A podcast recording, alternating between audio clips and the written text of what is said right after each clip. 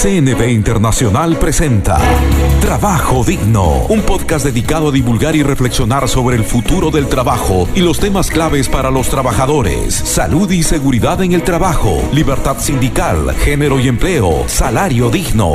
En tiempos de coronavirus, CNB Internacional trabaja con sus sindicatos aliados en todo el mundo para ayudar a que los trabajadores no sean los que paguen el precio más alto de esta crisis y se respeten los derechos laborales y humanos. Visítanos en www.cnbinternacional.nl/es, porque todos y todas tenemos derecho a un trabajo digno. Hola, ¿qué tal? Un saludo fraternal y solidario. Bienvenidas todas y todos a este primer episodio de este 2021 de nuestro podcast Trabajo Digno. CNB Internacional ha creado este espacio para conversar e informar sobre temas relevantes para las y los trabajadores de América Latina. Soy Juan Carlos Vargas y como ya es común comparte conmigo esta conducción la colega Luisa Fernanda López. Hola Luisa, un gusto de saludarte.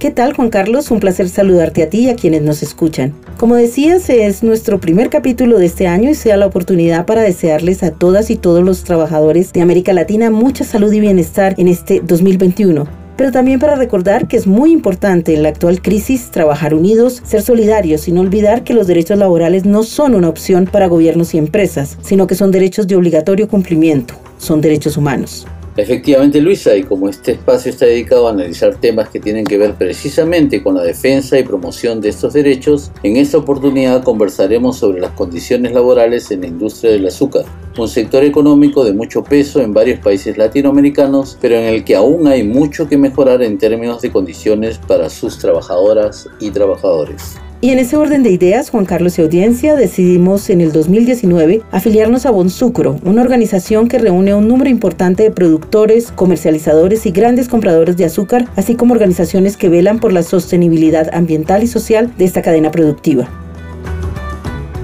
Durante todo el 2020 participamos activamente en el proceso de actualización del estándar de producción de Bonsucro, una norma que busca lograr que la producción azucarera alcance estándares altos de sostenibilidad y se alinee con los principios rectores de la ONU sobre derechos humanos y empresas. Y para ayudar a hacer más efectivo este trabajo, sin lugar a duda, Luisa, se requiere tener información de primera mano, datos que provengan de los actores que están en la base misma de la cadena, es decir, los trabajadores. Por ello, realizamos en los últimos meses una encuesta digital con el apoyo de las redes sindicatos del sector azúcar de Centroamérica, como también con sindicatos de Bolivia y Colombia. Nuestro objetivo, conocer desde la voz de los trabajadores del azúcar la situación alrededor de temas como el diálogo social, la libertad sindical y las condiciones laborales.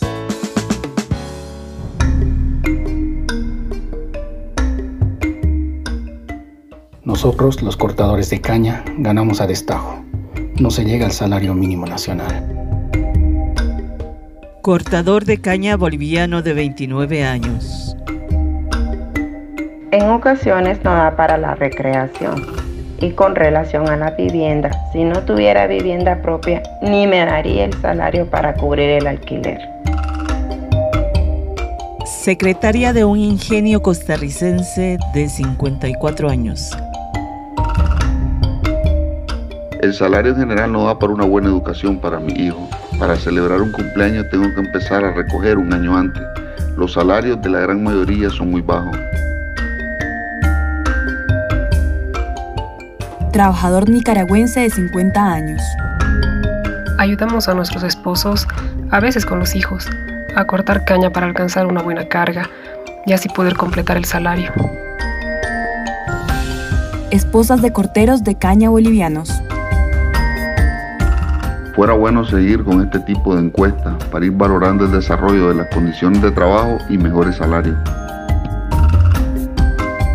Trabajador de 52 años de Nicaragua.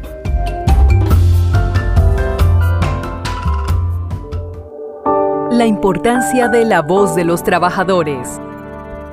Bueno, para entre otras cosas conocer dónde están los problemas más serios, las brechas sociales más graves y proponer mecanismos de negociación que ayuden a lograr mejoras laborales que permitan tener las y los trabajadores una vida digna. Una herramienta que además puede ayudar al sector empresarial en su proceso de volverse más sostenible. Este ha sido un primer ejercicio participativo de identificación de variables mediante un proceso sencillo e incluyente. Se recogieron las opiniones de los trabajadores de la cadena del azúcar y aunque aún está en fase muy preliminar, ha sido interesante y revelador ya que logramos recoger la opinión de cerca de 300 trabajadores azucareros de Guatemala, El Salvador, Nicaragua, Costa Rica, Colombia y Bolivia. Esta encuesta digital ha sido además una experiencia formativa a nivel del uso de nuevas tecnologías para la recolección de datos y la base para un proceso futuro de monitoreo participativo que sin duda dará grandes resultados gracias a que genera información confiable y que tiene trazabilidad. La encuesta se realizó a través de una aplicación móvil, fácil e intuitiva, un proceso que estuvo a cargo de María Paula Quiseno, experta en monitoreo participativo, quien viene trabajando en esta metodología desde hace 13 años con diversas comunidades en Colombia, Brasil y Perú.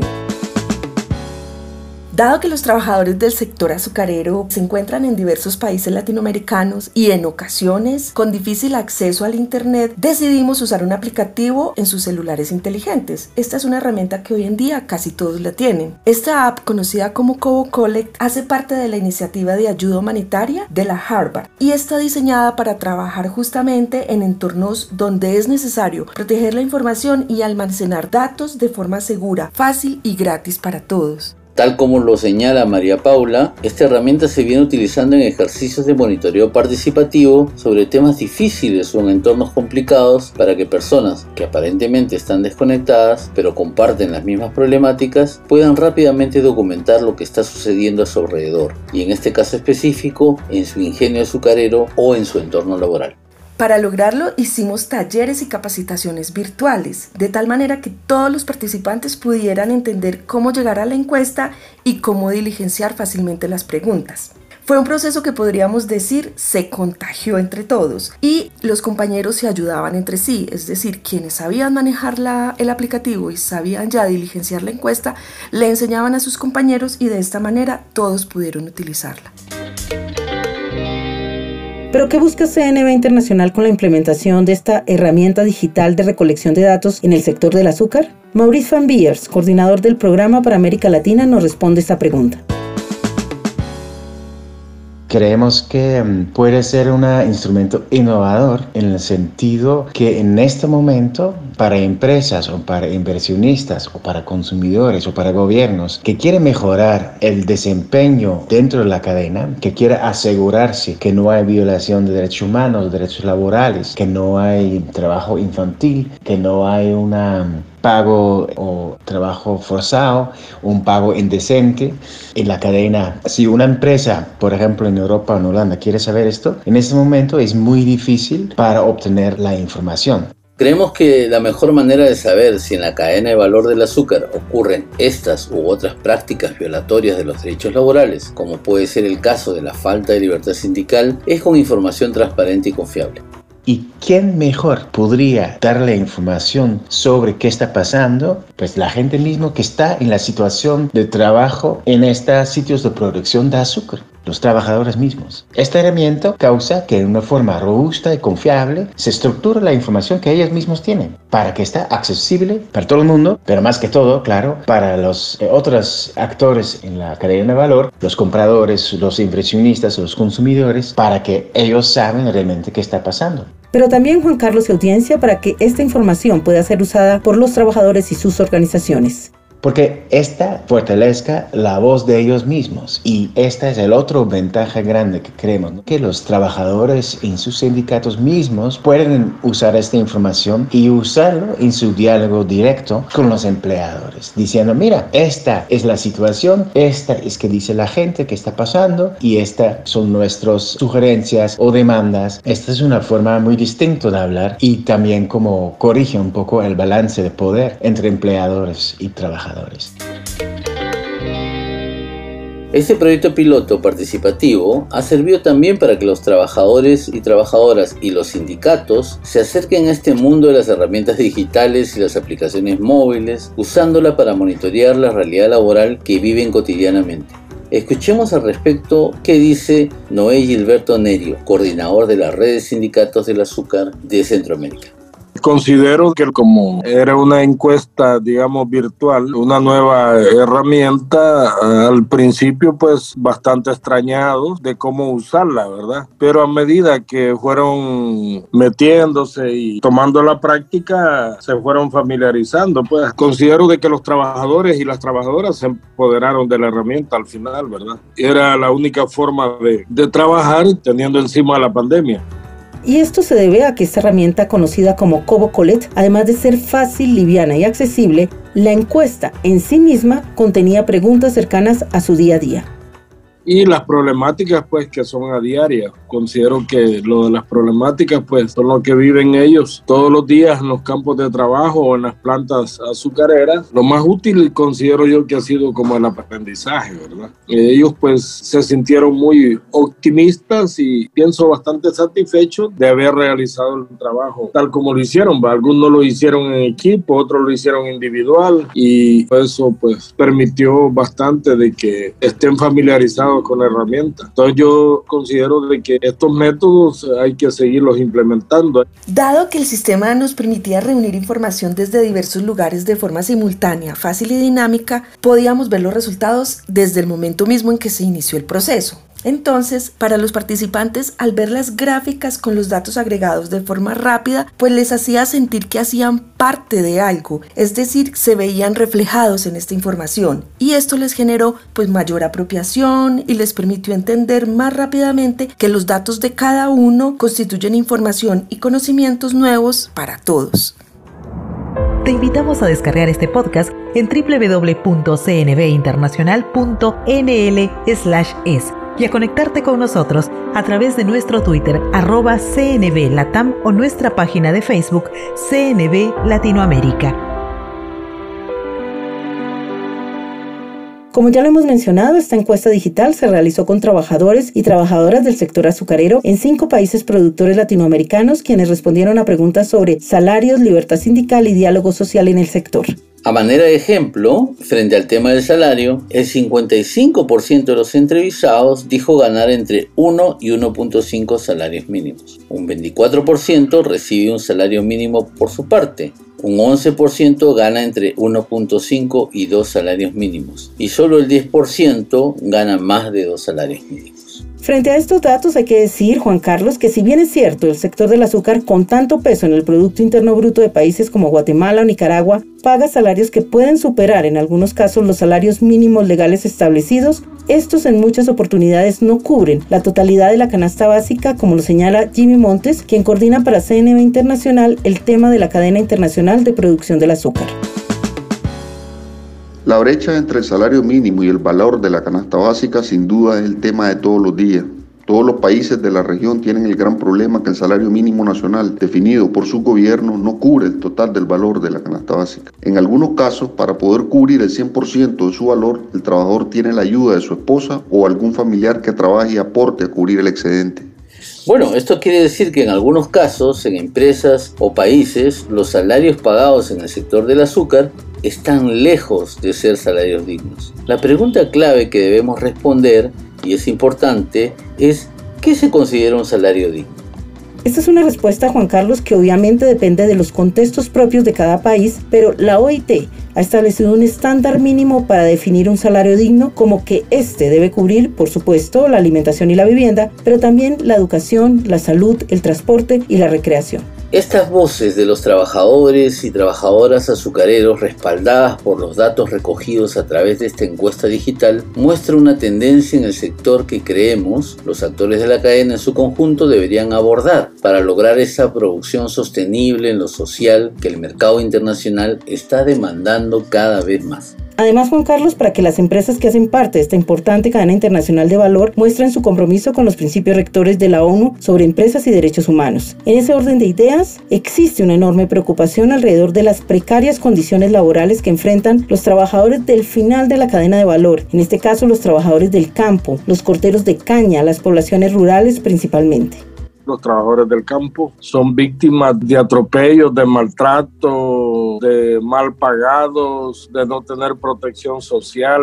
Eh, me refiero a no tener salud, ni mucho menos derecho a la pensión. Y ese hecho es bien lamentable, pues, porque son los que cultivan la caña y son los que la cortan y el trabajo es un trabajo bien sacrificado. Entonces, ese actor de la cadena, yo considero que es un grupo de miles de trabajadores discriminados, maltratados, mal pagados, y en la cual todos somos responsables, pues porque los sindicatos que estamos dentro de los ingenios muchas veces los miramos mal a ellos, ¿verdad? Y eso no debería de ser así. Más bien dentro de una estrategia de trabajo son claves, porque si ellos no cortan la materia prima, que es la caña de azúcar, no la siembran, el ingenio simplemente es una bola de hierro. Pues. Imagínate una tarea de caña que deben de cortar 3, 4 toneladas por 6 dólares, imagínate. Por 6 dólares. El hombre está desde las 4 de la madrugada que sale de su casa y llega a las 4 de la tarde. Por 6 dólares el día.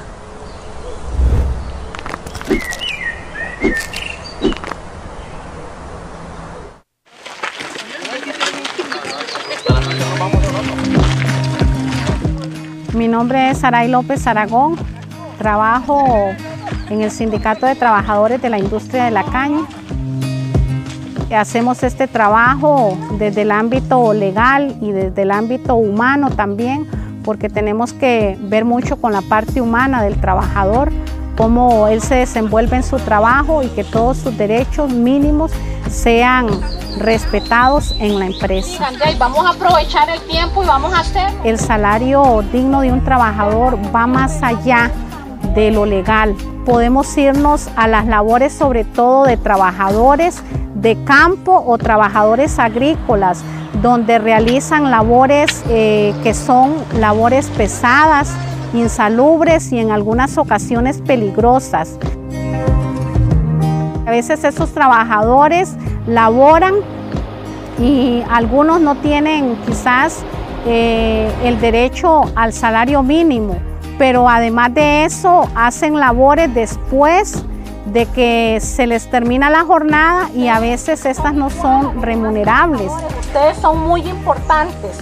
Tenemos que considerar que estos trabajadores pues realmente aportan un trabajo muy importante, es el trabajo más sacrificado, pero a veces este no es tan valorado como sí lo son en otras áreas de la empresa. Ha habido mejora con relación a esto, pero todavía se puede hacer más para dignificar a esta clase de trabajadores.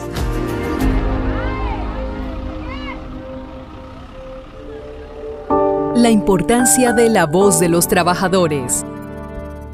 Continuamos conversando en este podcast Trabajo Digno sobre los resultados que arrojó la encuesta digital que CNB Internacional llevó a cabo con la colaboración de trabajadoras y trabajadores del sector del azúcar en varios países latinoamericanos. Bueno, una encuesta que es el comienzo de un monitoreo participativo que pretende dar la voz a los y las trabajadoras del sector azucarero latinoamericano, con el fin de obtener información de primera mano sobre las condiciones laborales en esta cadena internacional de valor. Además de preguntar sobre el nivel salarial, la encuesta indagó sobre la libertad sindical y de ellas se extrae un dato alentador. El 85,4% de los trabajadores encuestados manifestaron que en su empresa sí hay sindicato, mientras que el 14,6% restante indicó que no hay una organización sindical en su ingenio. Pero es importante resaltar aquí, Luisa y audiencia, que aunque se muestra un alto nivel de sindicalización, esta está concentrada en las actividades industriales, básicamente en los ingenios. Además, Juan Carlos, los resultados de la encuesta evidencian diferencias importantes de país a país. Tenemos que señalar aquí que la representación en la encuesta de trabajadores tercerizados, que son en su mayoría los trabajadores del campo que no cuentan con organizaciones sindicales, es minoritaria. Algunas respuestas dadas por los trabajadores son preocupantes. Señalan que existen prácticas antisindicales en algunos ingenios que estarían contraviniendo el convenio 87 de la OIT prácticas como la intimidación, la represión, la coacción si se organizan, órdenes de desafiliación al sindicato, entorpecimiento de actividades del mismo y hasta en que en el contrato aparezca una cláusula de prohibición a sindicalizarse. Sin embargo, hay que reiterar que estos datos son aún muy preliminares debido a que el grupo de trabajadores consultados es aún pequeño, aunque diverso y representativo en cuanto a países y funciones desempeñadas en la producción del azúcar. Bueno, no obstante Luisa y audiencia, estas respuestas nos indican que algo está pasando con la participación de los trabajadores en sindicatos y el derecho al ejercicio de la libertad sindical que concuerda con la experiencia recogida por Jimmy Montes y Noé Gilberto en sus años de trabajo con los sindicatos azucareros. El tema de libertad sindical es un tema muy controversial. En la mayoría de los países de la región no hay libertad sindical. En algunos el problema es mayor que en otros. Me atrevería a decir que los países que menos libertad sindical tienen son Guatemala y Costa Rica. El primero tiene 12 ingenios azucareros y hay un solo sindicato, siendo el tercer mayor productor de azúcar del mundo. Y en el segundo hay 13 ingenios azucareros, también solo con un solo sindicato. El problema de la libertad sindical en los países latinoamericanos es cada vez más grave. Las organizaciones sindicales cada día que pasan cuentan con menos afiliados. Realmente las conquistas han costado mucha sangre, pues, ¿verdad? Yo creo de que lo que las leyes en Centroamérica están claras sobre la ratificación de los convenios más fundamentales, están claros de que los códigos de trabajo pues permiten la libertad sindical, la constitución de la república, todo lo que esté escrito en leyes, siento que ha habido un avance importante, ¿verdad? Pero en la práctica continúa el temor de la gente es por ello por lo que es importante que sigamos fortaleciendo esta innovadora herramienta que permite un diálogo directo con los trabajadores. El monitoreo participativo nos permitirá conocer más de cerca las realidades del sector y contar con información relevante y confiable que ayude a corregir estas problemáticas que enfrentan las y los trabajadores, pero también que apoya a las empresas en la búsqueda de una producción justa y sostenible tan requerida hoy por los mercados internacionales. Síguenos en Twitter, arroba. Obviamente esta encuesta digital realizada en los últimos meses del 2020 no podía estar ajena al contexto de la pandemia. Las y los trabajadores fueron consultados también acerca de cómo el COVID-19 los afectó. Escuchemos al respecto a la coordinadora de este proyecto, María Paula Quiseno. Bien, los resultados alrededor de los impactos causados por la pandemia del COVID-19 saltan a la vista y muestran la preocupación de los trabajadores sobre este tema. Ellos reclamaron una adecuada protección y dotación y esta fue atendida por las empresas en su mayoría, aunque fue lento. Sin embargo, la pandemia sí les trajo algunas preocupaciones, sobre todo a aquellos trabajadores a los cuales no se les hizo el aumento salarial anual, bien sea porque la empresa se notificó en quiebra, se notificó en baja producción o simplemente en una crisis económica y no todos estaban seguros que fuera debido a la pandemia.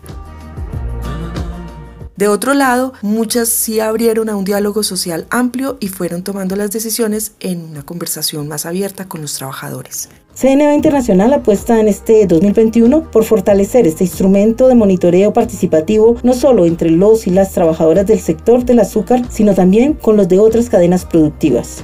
La proyección que tenemos es realmente dar mucho esfuerzo eh, para desarrollar el instrumento, para que sea realmente un instrumento de monitoreo que pues, se hace frecuentemente, que puede recoger tendencias eh, y que realmente pues, en el tiempo puede eh, dar luces, información confiable sobre cómo está la situación, mejorando, empeorando o quedando igual para el, el, tema del azúcar, pero también estamos viendo a otros sectores como por ejemplo la minería o el del textil.